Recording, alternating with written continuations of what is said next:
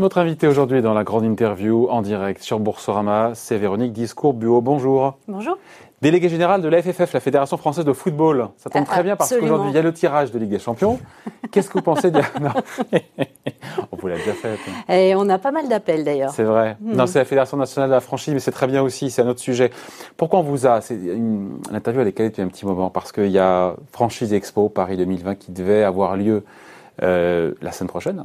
Absolument. Et donc voilà, qui n'aura pas lieu pour euh, des raisons évidemment de, de, sécurité sanitaire. Je crois que c'est le, les annonces du fait qu'on puisse plus se rassembler au-delà de 1000. C'est la jauge de 1000 qui nous a posé problème finalement et qui a eu raison de notre euh, volontarisme, je, dirais, mais oui, donc 39e édition, 39e donc voilà, édition qui, était importante pour vous et pour d'autres parce que c'est pas une année comme les autres. C'est une année aussi, il faut rassurer et donc voilà. Et donc ça n'avait plus de sens d'organiser un événement où d'habitude il y a quoi 20 000, 30 000 personnes Il y a plus de 30 000 personnes. On descend à 1000, ça n'a plus de sens. Voilà, euh, une jauge à 1000, c'était pas tenable sur les deux halls de la porte de Versailles.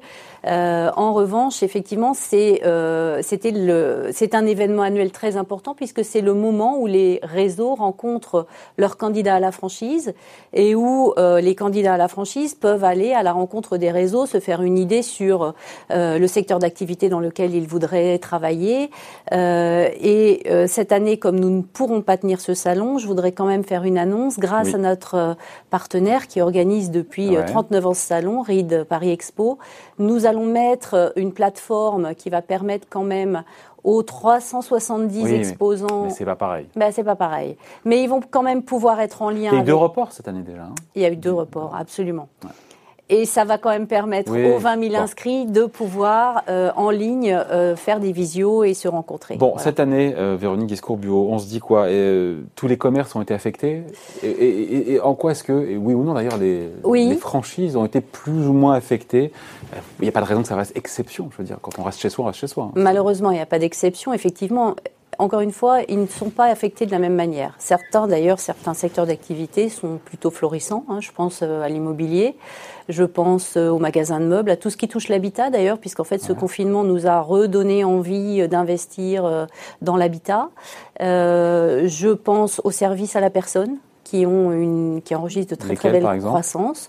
Les menus services, par exemple, c'est une enseigne euh, qui est adhérente de la fédération et qui effectivement euh, se porte très bien. Le service à la personne, c'est-à-dire euh, c'est-à-dire, là en l'occurrence, c'est un concept qui permet d'apporter des plateaux repas aux personnes âgées.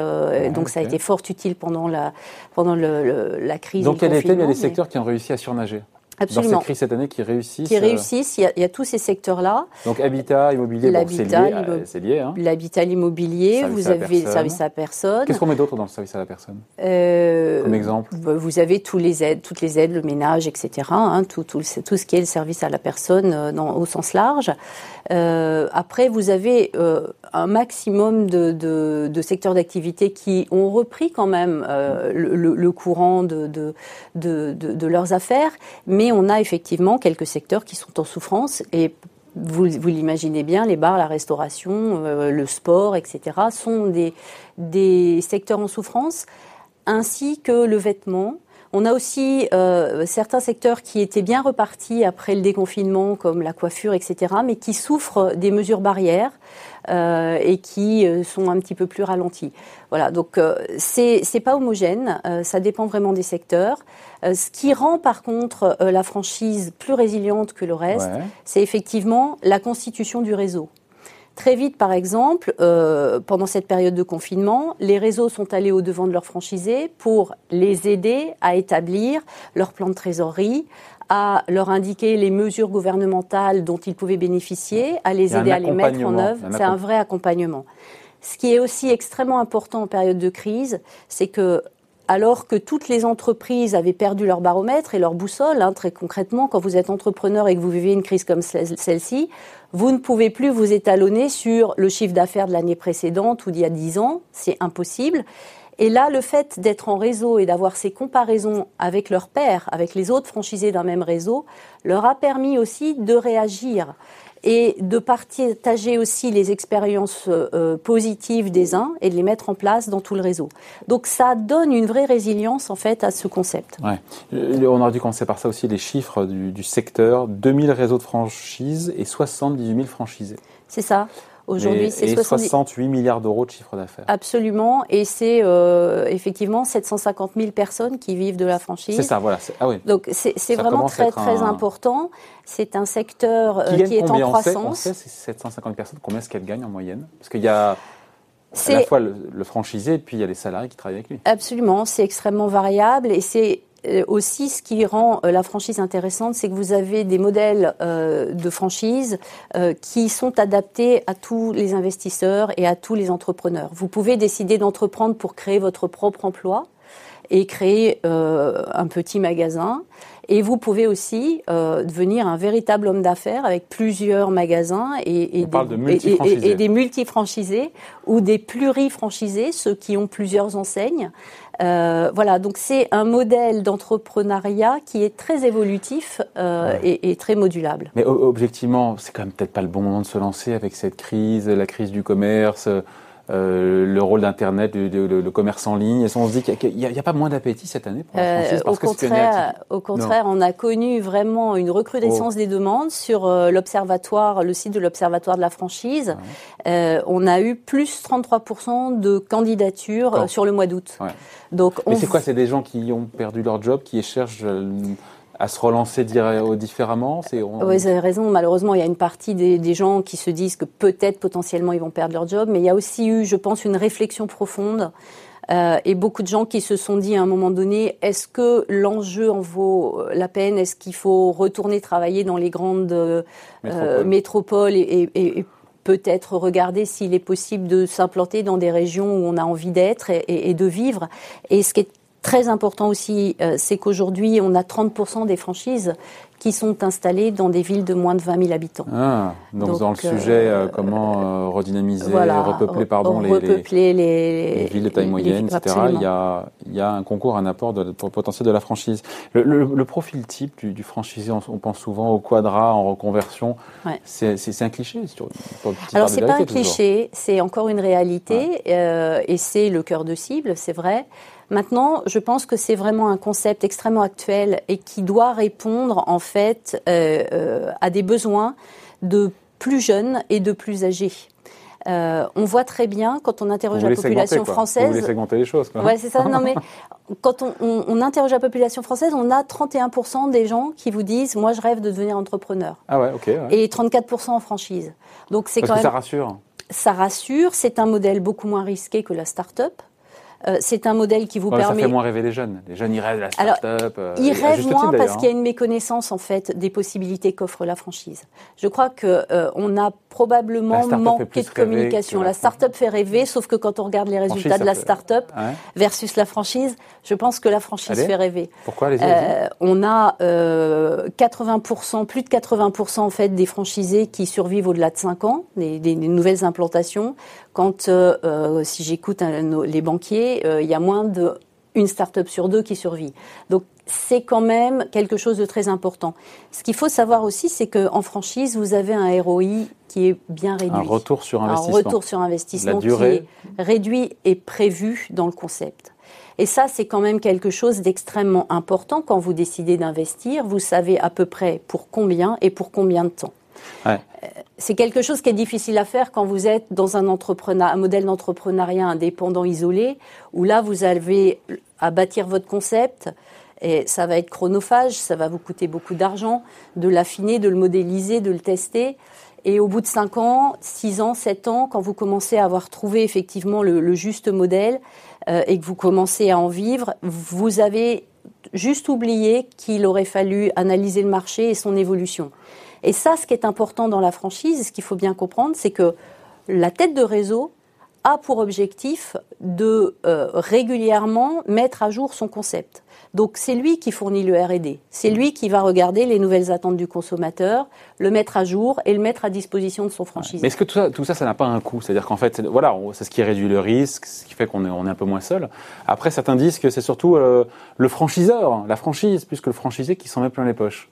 Alors c'est pour ça, qu'on a la fédération de la franchise. Hein. On, veille à ce que les contrats, hein, les contrats soient équilibrés.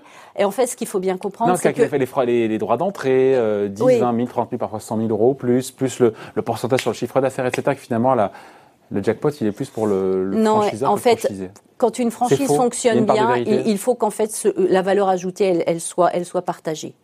Euh, le franchiseur, il a tout intérêt à avoir ses franchisés qui, qui continuent à, à, progresser. Et d'ailleurs, on a à peu près 78% euh, des franchisés, même s'ils ont un contrat qu'ils peuvent rompre au bout de 5 ans, qui euh, pensent le continuer, qui pensent poursuivre avec leur franchiseur. Donc c'est quand même très important. Il y a que 22% de mécontents. Absolument. Bah, de mécontents ou de gens qui, qui pensent effectivement changer de, de franchise ou, ou, ou, quitter la franchise hein, pour des raisons d'âge ou, ou d'autres raisons. Donc c'est quand même très important. Et euh, encore une fois, la vertu de la franchise, c'est que elle ne fonctionne que si c'est équilibré. Le franchiseur a intérêt à ce que ses franchisés gagnent de l'argent et, en vivent bien. Et le franchisé a intérêt à ce que son franchiseur euh, soit aussi dans une situation qui lui permette d'assurer la R&D, d'assurer sa communication nationale et, de. Et, comment s'assurer que cet équilibre est bien, voilà, est approprié chez telle ou telle euh, franchise? Alors, il faut bien lire son contrat, hein, ça c'est très important. Euh, une des tâches de la Fédération française de la franchise, qui est une fédération sélective, hein, je dois le dire, euh, c'est aussi d'accepter euh, des réseaux qui jouent le jeu effectivement de la transparence dans les contrats et, dans les DIP et qui permettent effectivement d'assurer cette transparence et de comprendre très clairement pour un franchisé là où il met les pieds et, là, où, il s'engage. Véronique Guiscourt-Buot, juste en quoi, l'ère du Covid, euh, la franchise est un modèle économique d'avenir? On a vu encore une fois, je reviens là-dessus, la montée en puissance euh, du commerce en ligne pendant le confinement, avec un possible peut-être changement de mode, de façon de consommer de la part des ménages. Est-ce que ce n'est pas une menace aussi pour la franchise Pour le commerce en général et donc pour la franchise en particulier? Alors, ce que je pense, moi, je crois très concrètement que ce Covid va nous amener à nous remettre vers les régions, à nous, recentrer vers les régions, si je puis dire. Euh, et le modèle de la franchise est un modèle qui convient parfaitement à ça. C'est ce que j'évoquais avec vous tout à l'heure. Hein. Euh, euh ce côté pluridimensionnel qui permet de s'installer dans des petites et des grandes villes. Donc ça, j'y crois. Ce, modèle résilient qui fait qu'on n'est pas seul quand, quand on se met dans, dans un entrepreneuriat indépendant cependant, mais on n'est pas seul, on est accompagné. Euh, c'est aussi quelque chose qui, qui, plaide pour la franchise.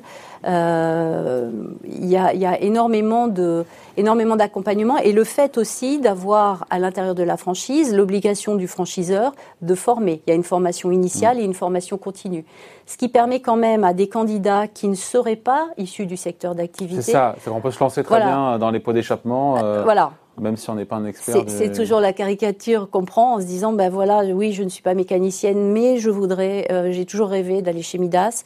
Ben pourquoi pas Puisqu'en fait, on va vous hein. former. Alors, si vous n'avez pas les compétences, on vous le dira quand même. Hein, euh, mais mais euh, il y, a, y, a, une capacité de formation et, et donc de, de reconversion totale. Ce qu'il faut, c'est avoir l'appétence pour le secteur d'activité et puis un conseil, prendre le temps d'aller visiter des franchisés hmm. et de vivre un moment leur vie. Beaucoup de réseaux le proposent. C'est ceux qui sont en reconversion qui se disent bah, tiens, voilà, j'ai envie de quitter cette grande ville pour aller vivre ailleurs à la campagne ou euh, hmm. plus proche de la nature et qui se disent tiens, euh, bah, si lançais, je, je, je, montais une franchise, mais laquelle? Comment on fait pour se dire voilà, on a évoqué les secteurs porteurs, ça, c'est la personne, l'immobilier, l'habitat, mais euh, c'est difficile de. Oui, alors. Quelles sont les enseignes les plus lucratives Est-ce qu'on peut dire, est-ce qu'il y a des enseignes qui sont plus lucratives pour les pour les franchisés hein. Alors, on accueille des nouveaux réseaux tout, tout au long de l'année. Hein. Il, y a, il, y a, des, réseaux extrêmement euh, intéressants. On a, on a 2000 réseaux déjà. Vous avez fait le plein, non, euh, Non, non, non. le, plein n'est pas fait. Les gens sont très inventifs et on voit des très jeunes monter des réseaux de franchise. Oui, c'est très intéressant. On n'a pas, le recul, on pas le recul historique de, de, la pérennité du business, de, nouveaux, de nouvelles franchises qui débarquent comme ça. C'est bien la nouvelle idée, mais derrière. Euh, alors oui, mais vous, vous m'interrogiez tout à l'heure sur effectivement la, mise de fonds. Très souvent, si vous allez dans une nouvelle franchise, vous allez avoir une mise de fonds ah. inférieure, puisque le risque va être super, va, être un eh petit peu, voilà. Donc euh, tout, tout est lié. Mais néanmoins, on voit de très belles nouvelles franchises qui fonctionnent très bien. Exemple euh, On a Ninkasi, qui n'est pas encore connu en région parisienne, qui s'est développé dans la région lyonnaise. Et, c'est en fait un concept qui est entre la restauration, le pub et, euh, et l'événementiel. Euh, ah bah on touche trois secteurs qui sont quand quelque chose d'assez intéressant. Oui, oui, ça, ça, devrait arriver. Mais secteur sinistré pour le coup, de pub, restauration. Secteur aujourd'hui en difficulté, mais sinistré est un grand mot. Je pense en, grande difficulté, en, grande difficulté, c'est vrai. Mais mais il y a pas mal de nouveaux secteurs. vous avez des choses intéressantes aussi comme Baby Chou qui fait effectivement la garde d'enfants. Enfin, il y a, y a plein de secteurs assez innovants, assez intéressants, euh, qui se créent en franchise euh, et qui permettent, euh, qui permettent de s'inscrire dans l'entrepreneuriat indépendant, mais pas isolé. Voilà. Et la multifranchise, a combien des les multifranchises Ce sont ceux qui ont plusieurs euh, magasins, plusieurs. Euh, voilà. La, la, multifranchise, c'est ceux qui, c'est l'entrepreneur qui a démarré, qui se dit je me porte bien au bout de cinq ans, euh, je vais ouvrir un, second point, puis un troisième, puis parfois beaucoup, beaucoup, plus. Il y en a pas mal. C'est une grande tendance. C'est une grande tendance. c'est normal quand on a fait ses preuves sur un point de vente, on se dit bon, on va ouvrir un deuxième. Absolument. Et puis on a l'autre modèle qui est euh, la plurifranchise, où là je me dis j'ai plutôt envie de rester dans la même région mais euh, je ne vais pas saturer le marché avec euh, les mêmes points de vente, donc je vais plutôt ouvrir ben, euh, un Burger King, un salon de coiffure, pourquoi pas une boutique de chocolat, etc. ça permet aussi de, de, gérer le risque en cas de crise. Voilà, donc c'est effectivement des tendances, et ce qui fait que ce modèle de la franchise, il est très évolutif. Vous pouvez commencer petit entrepreneur et devenir un véritable homme d'affaires. Mm. On a quelques très beaux exemples à la fédération. Bon voilà, merci en tout cas d'avoir été avec nous. Désolé pour le salon. Donc euh, grand raout comme c'est euh, grand qui, qui devait se tenir la lundi, d'où votre invitation. On, fera encore mieux en 2021. Bon, merci d'avoir été avec nous, Véronique Discourbio, donc déléguée générale de la Fédération française de la franchise. Merci. Merci à vous. Au revoir.